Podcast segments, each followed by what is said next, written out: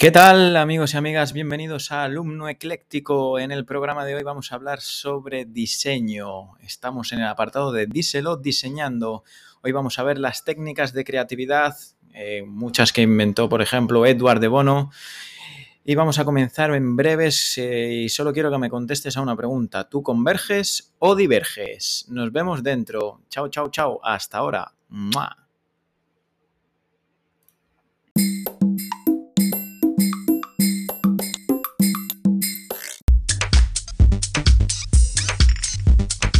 Y como no podría ser de otra manera, vamos a empezar con una frase de Albert Einstein que decía que la creatividad es la inteligencia que se divierte.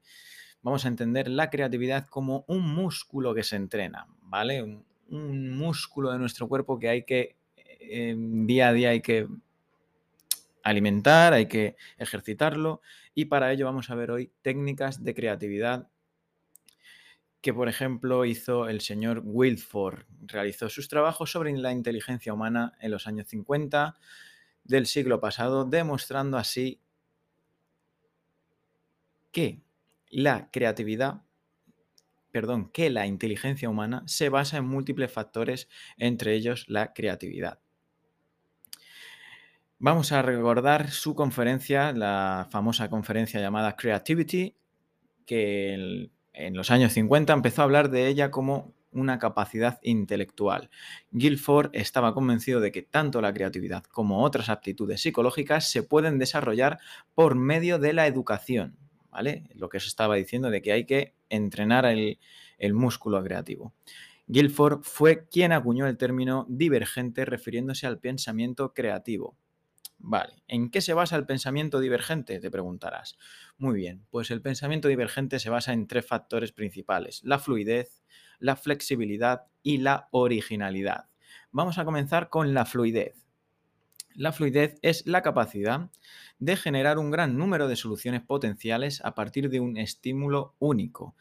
Es decir, cuantas más ideas tengas, más posibilidades de encontrar una idea buena.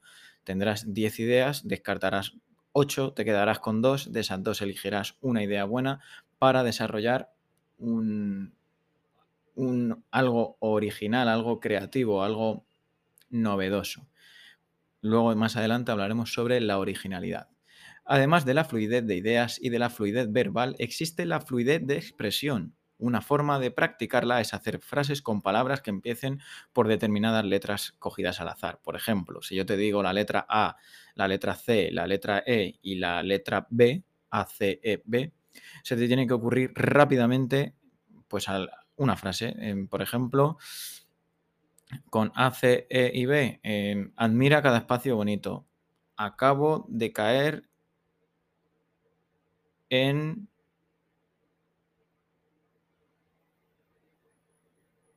Bañera. acabo de caer en bañera. Bueno, acabo de caer en bañera no vale porque metí una D. ACEB, pues podríamos decir, em, aunque cantas, estás bien. Aunque cantas, estás bien. Por ejemplo.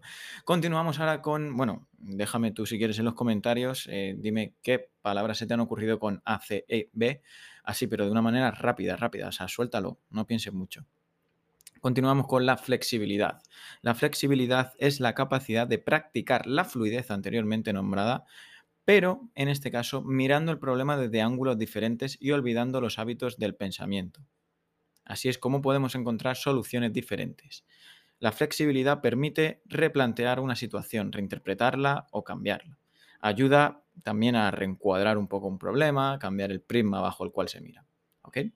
Vamos a hacer ahora un test emblemático de flexibilidad de ideas, que es el test del ladrillo de Guilford. ¿Qué se puede hacer con un ladrillo? Contéstame tú, ¿qué se puede hacer con un ladrillo? Bloquear una puerta, usarlo de pisapapeles, usarlo de pesa para hacer deporte, no sé, a mí qué se me ocurre. Mm.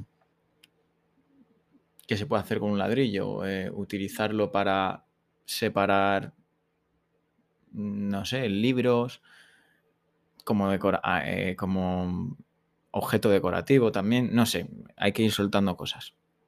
Esto es la conocida manera de pensar, ¿vale? Que es la habilidad de pensar que es out of the box, fuera de la caja. Y pasamos ahora de la flexibilidad a la originalidad. La originalidad es la capacidad de producir ideas diferentes, remotas y novedosas. Muy bien. Por ejemplo, un test de originalidad, fluidez y flexibilidad, ambas. Dime, rápido, ¿cuántas cosas de color amarillo se pueden comer? Venga, tienes 30 segundos.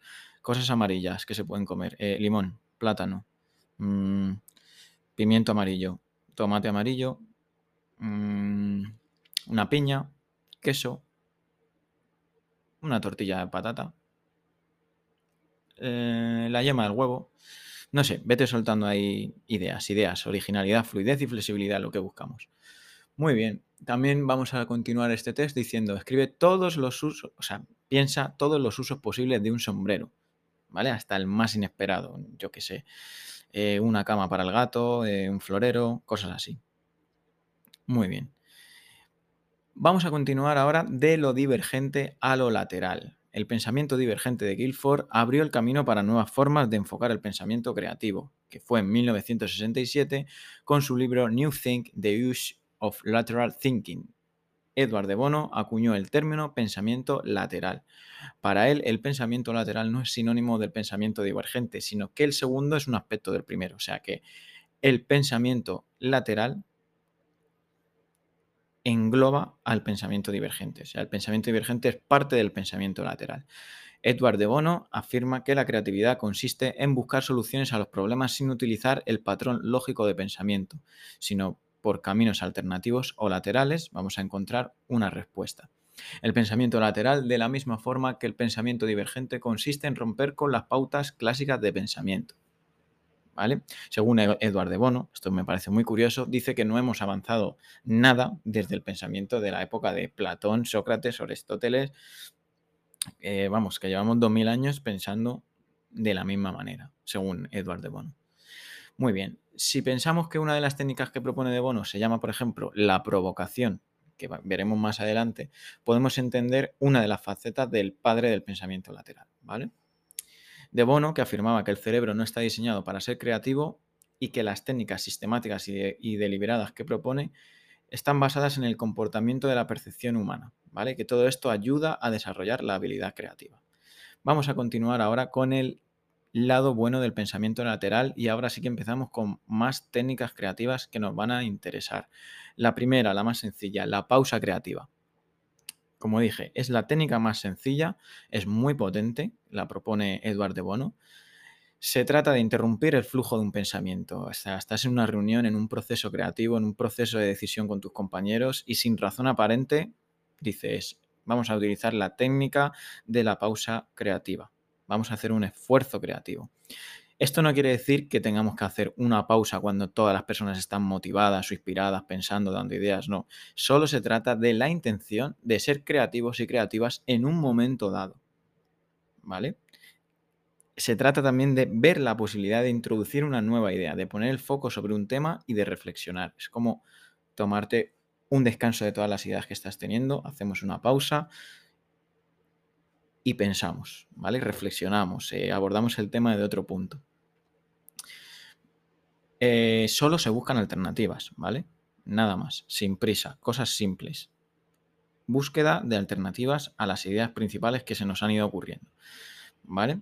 Pasamos ahora a la, técnica que se llama el cuestionamiento. Es una técnica imprescindible del pensamiento lateral, ¿vale?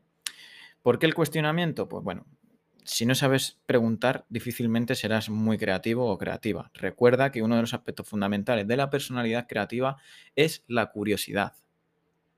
Por ejemplo, ¿alguna vez has estado con un niño de 4, 5, 6 años? No paran de preguntar por qué y por qué y por qué hasta la saciedad.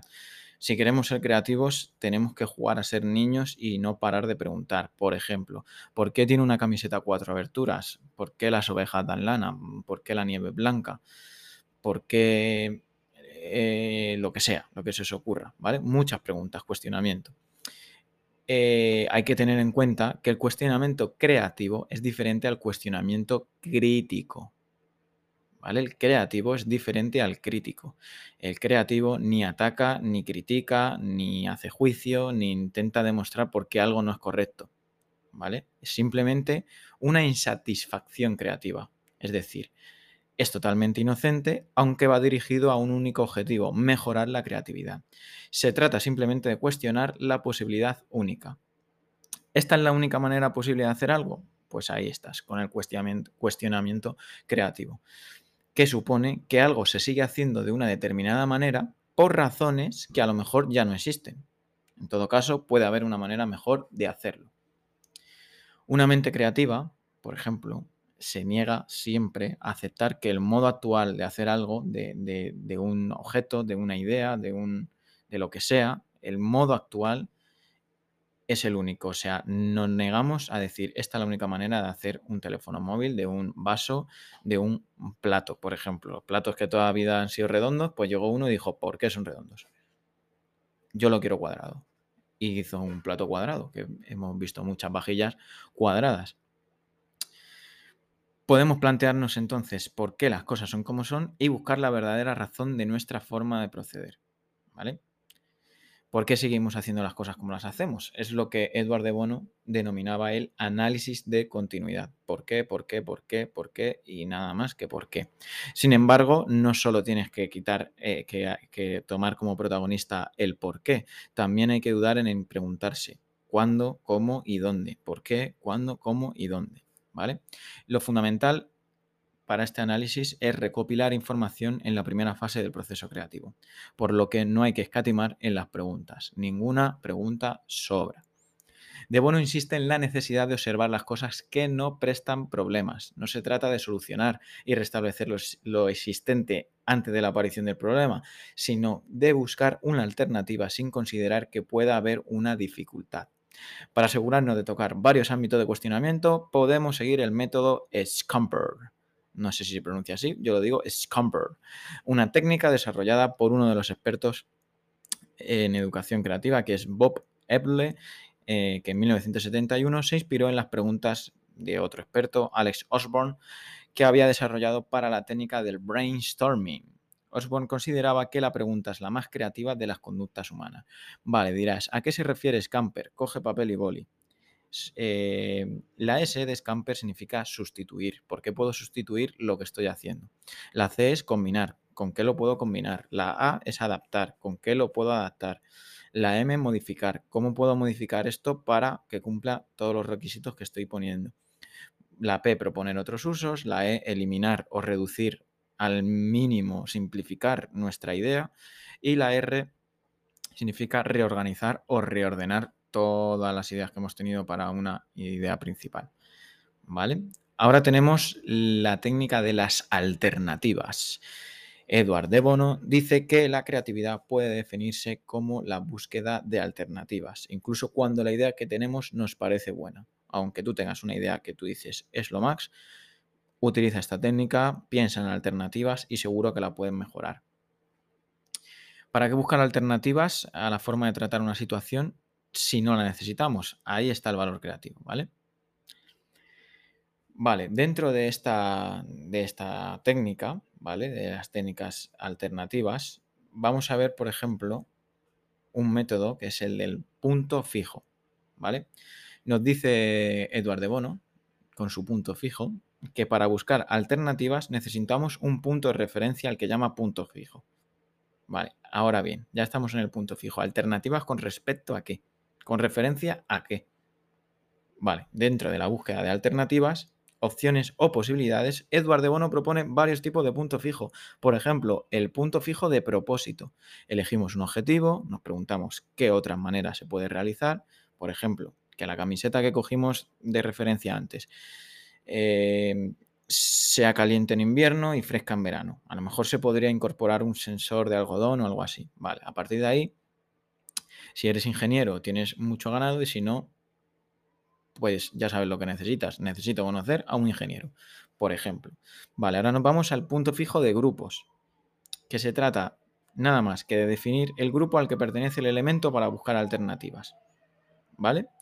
Definimos el grupo al que pertenece el elemento para buscar alternativas. Si cogemos como grupo, por ejemplo, frutas de consumo familiar, corriente, frutas corrientes, podemos pensar en alternativas al plátano, pera, manzana, eh, mandarina, etc. Pero si se, trata de cítricos, pensamos ya en pomelo, limón, o algo así. Y si el grupo es bebidas refrescantes, entonces ahí vale ya hasta la cerveza. Volviendo al ejemplo de la camiseta, por ejemplo, ropa deportiva o prendas de algodón son dos tipos de grupo. Son diferentes a la hora de buscar alternativas. Por eso es importante que el punto fijo se defina con muchísima precisión. ¿Vale? Y el último punto fijo es el punto fijo de semejanza. ¿Qué hojas se parecen a estas? ¿Qué pintores tienen un estilo semejante a este? Volviendo a la camiseta, podríamos decir qué prendas me permiten ir de blanco, de algodón, con mangas cortas o, o con otro estilo, ¿no? Ahora tenemos en el punto número 2 del punto fijo el abanico de conceptos. Eduardo de Bono nos propone otra manera de buscar alternativas, que es que una idea se convierte en un punto fijo para otras ideas. Por ejemplo, situamos el objetivo del pensamiento en un extremo y vamos retrocediendo.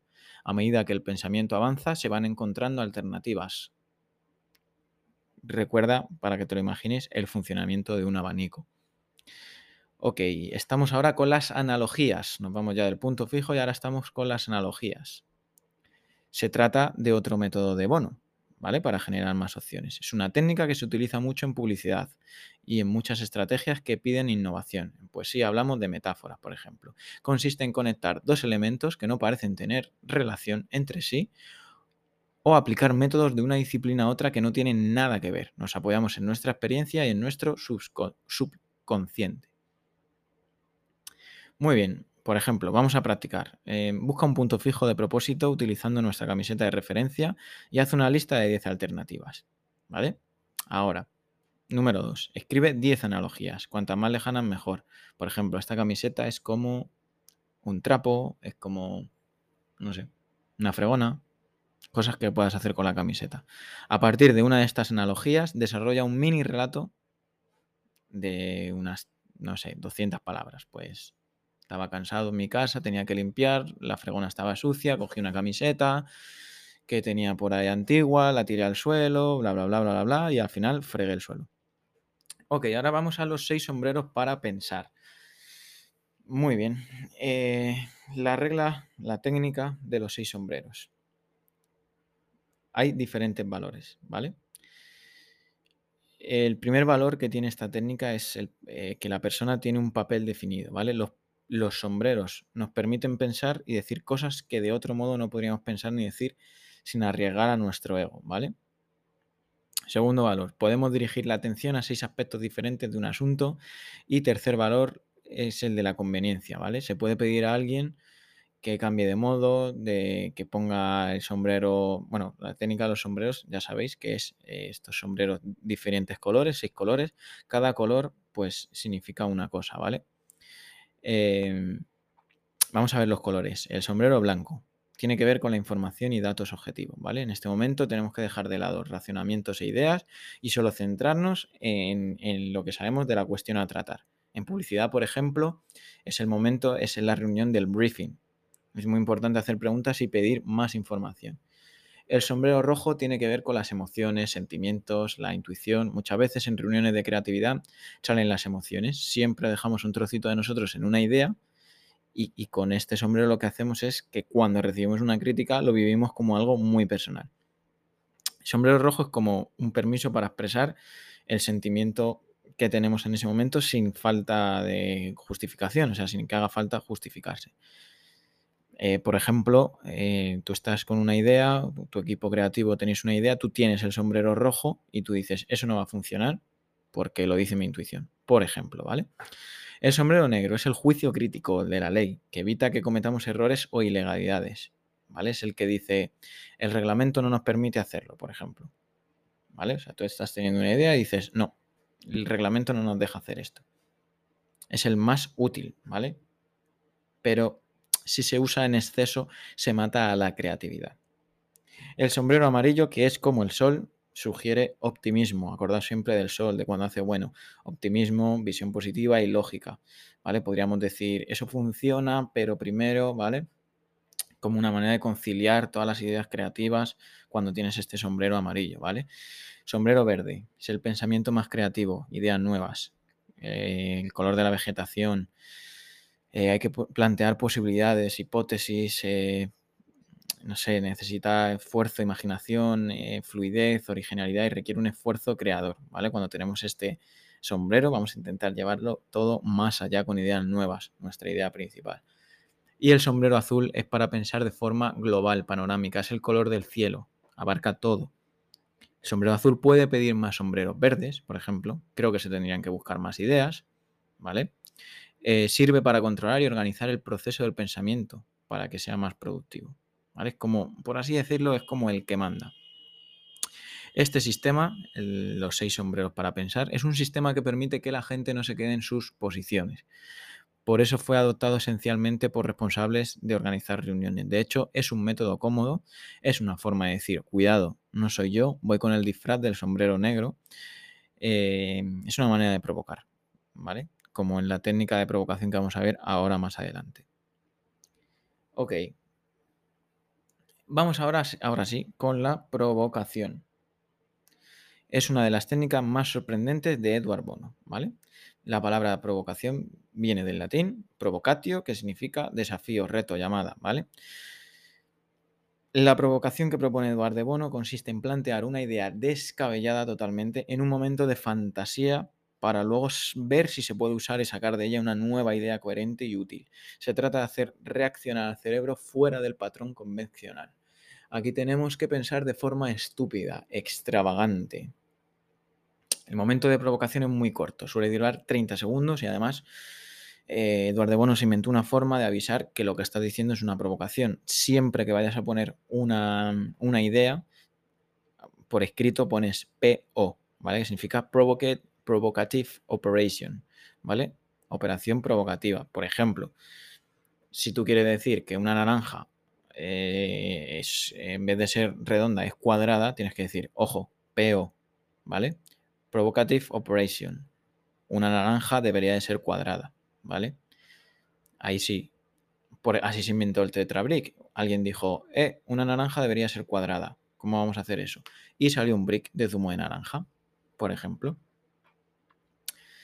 El trabajo con provocación se hace con esta secuencia. Elección del foco creativo, planteamiento de la provocación y utilización de la provocación. ¿Vale? Como podéis ver, Incluso los momentos de locura creativa tienen un método, ¿vale? Ahora bien, Eduardo de Bono propone tres métodos para crear provocaciones. El método de la huida, el método del puente y el método del azar. Vamos a ver los dos primeros. El método de la huida. Se trata de plantear algo que se da por sentado y luego huir de ello.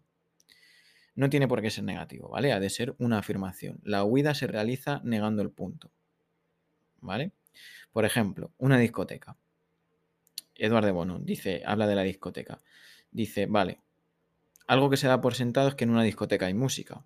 Vale, si huimos, negamos de esta afirmación, añades P o en una discoteca no hay música. Y, la gente dice, ¿cómo no va a haber eh, música en una discoteca, ¿vale?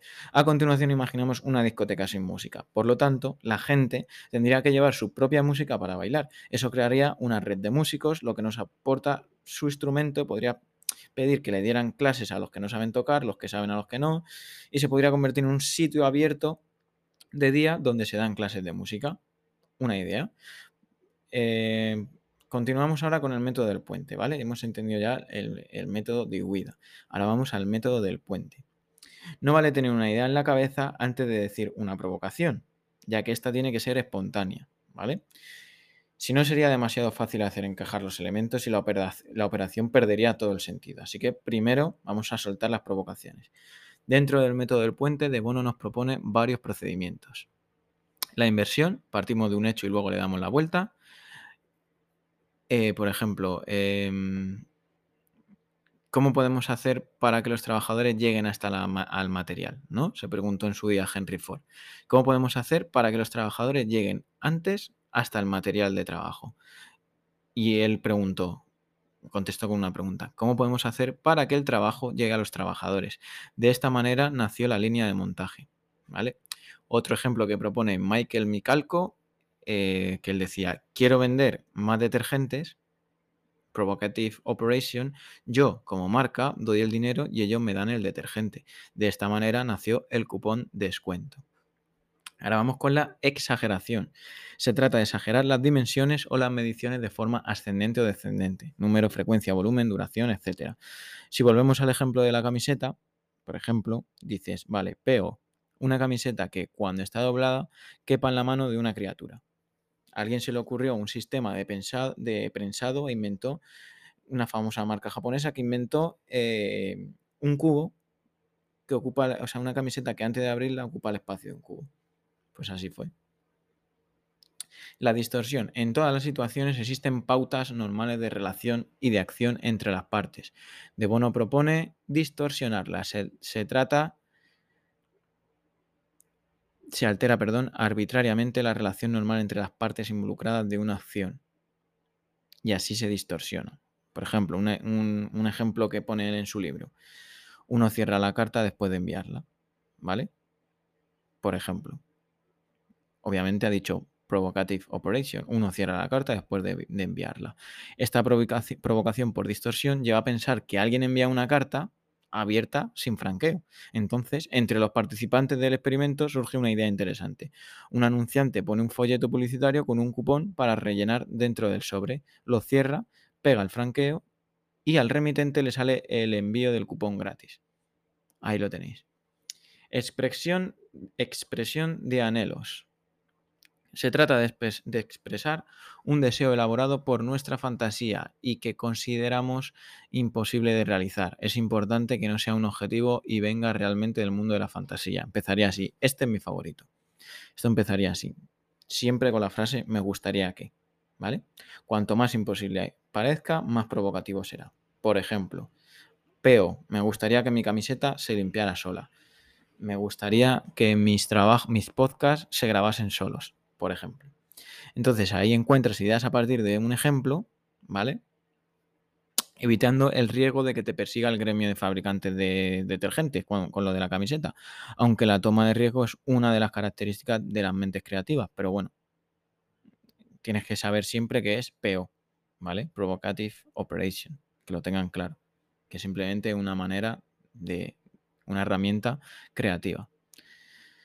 Muy bien, pues hasta aquí hemos visto eh, las técnicas eh, principales de, creatividad. Espero que os hayan gustado. Eh, os recomiendo el libro de El pensamiento creativo de Eduardo Bono, bastante guay. Y nada más, hasta aquí el programita de hoy. Espero que os haya gustado. Os mando un fuerte abrazo y nos vemos muy pronto en el siguiente episodio. Un besazo.